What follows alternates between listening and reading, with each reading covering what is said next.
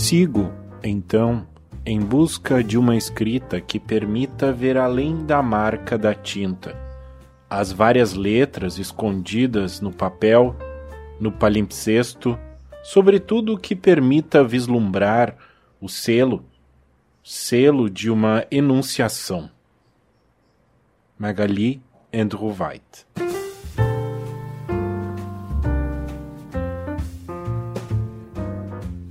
Da Estante, seu momento de leitura com a rádio da universidade.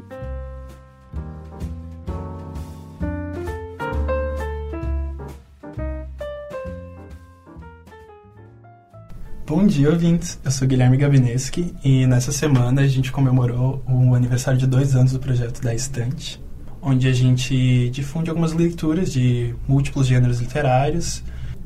E eu estou aqui com as duas fundadoras do projeto, que são a Liz de Bortoli e a Mariana Sirena. E a gente vai conduzir algumas perguntas, assim, falar um pouco sobre a trajetória do projeto até aqui. E para começar, eu queria perguntar para Mari, que é formada em jornalismo, como é que foi esse processo assim? Porque você vir trabalhar na rádio do jornalismo parece um pulo pequeno, mas por que você resolveu trabalhar com literatura dentro do espaço da rádio? Bom dia.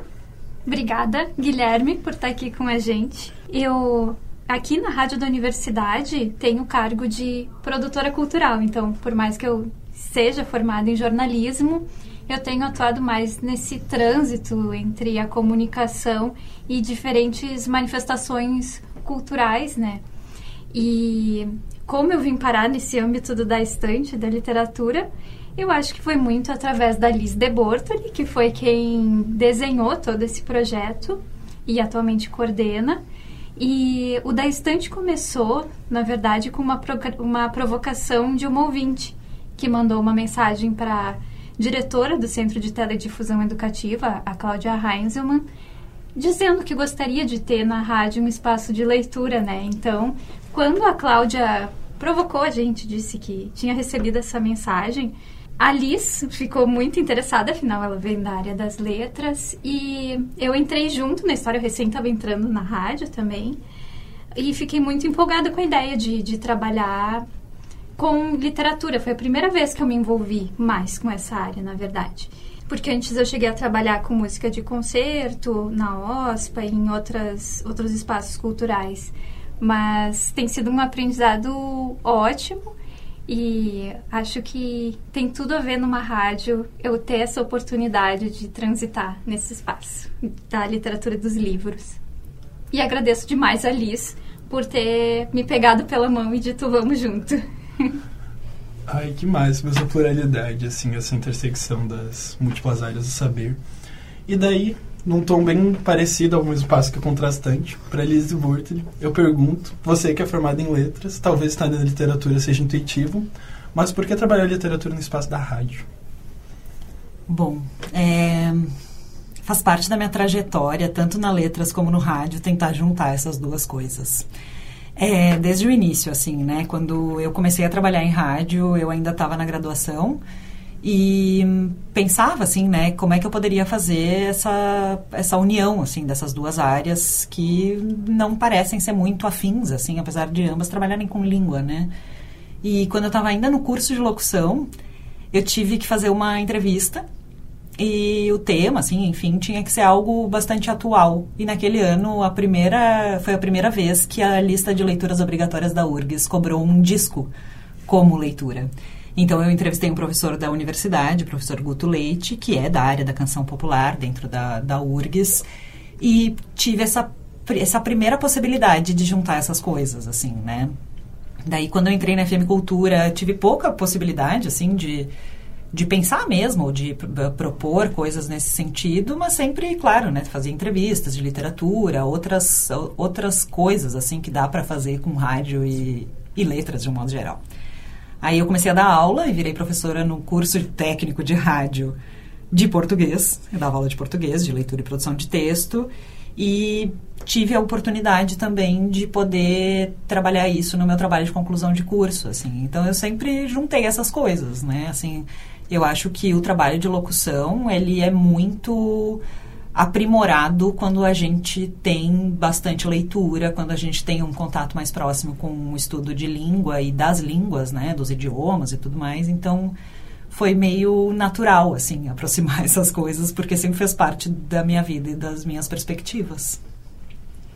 Nossa, tipo, num contexto geral, assim, acho que quem sabe mais processos comuns são áreas bem distintas do saber. É interessante que para ti talvez não tenha sido um, um, processo tão forçado de mesclar essas duas coisas, e sim natural, assim. Toda a tua trajetória permeia essas duas áreas em conjunto.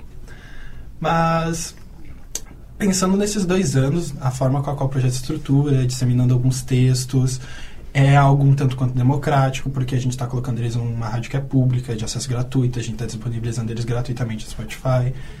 Uh, eu queria saber o que vocês têm aprendido nesse tempo, qual é que vocês acham que é o impacto que o projeto tem causado, se vocês acham que ele tem ido para um caminho interessante, vocês acham que trabalhar essa pluralidade de gêneros literários tem ampliado um pouco a perspectiva do senso comum, porque aqui é, muitas vezes não são lidas só obras canonizadas dentro das letras, mas sim outros gêneros como cartas, que não são necessariamente interpretados como obras, outros gêneros que não dependem só da escrita, como a música, que acompanha instrumental.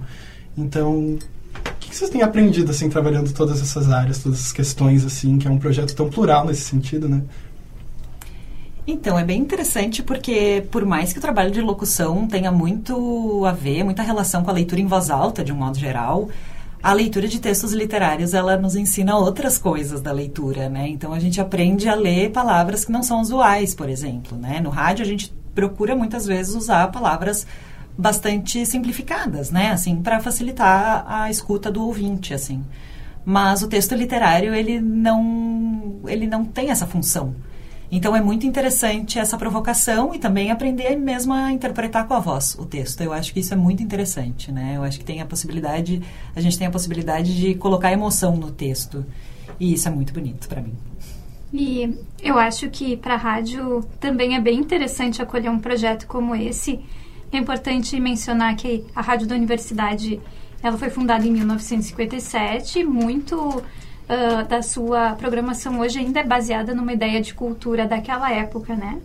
E a gente tem um trabalho aqui muito consistente de difusão da música de concerto, mas também tem esses espaços, como da estante, em que outras vertentes e olhares uh, atravessam essa programação, né? E trazem novas possibilidades e novas vozes, principalmente, vozes em vários sentidos. Ai, que legal que vocês têm essa consciência, assim, do impacto que o trabalho de vocês tem na nessa luta por trazer o contemporâneo para dentro desse espaço que é tão tradicional muitas vezes. E essa foi uma primeira conversa, então, que a gente teve no nosso segundo aniversário. Eu espero, quem sabe, poder encontrar vocês aqui. Nosso terceiro aniversário, quem sabe. Eu sou Guilherme Gabinese, que eu sou bolsista aqui da rádio, e eu agradeço vocês, ouvintes, por nos ouvirem até aqui. Neste programa trabalharam Liz de Bortoli, Mariana Sirena e Guilherme Gabineski.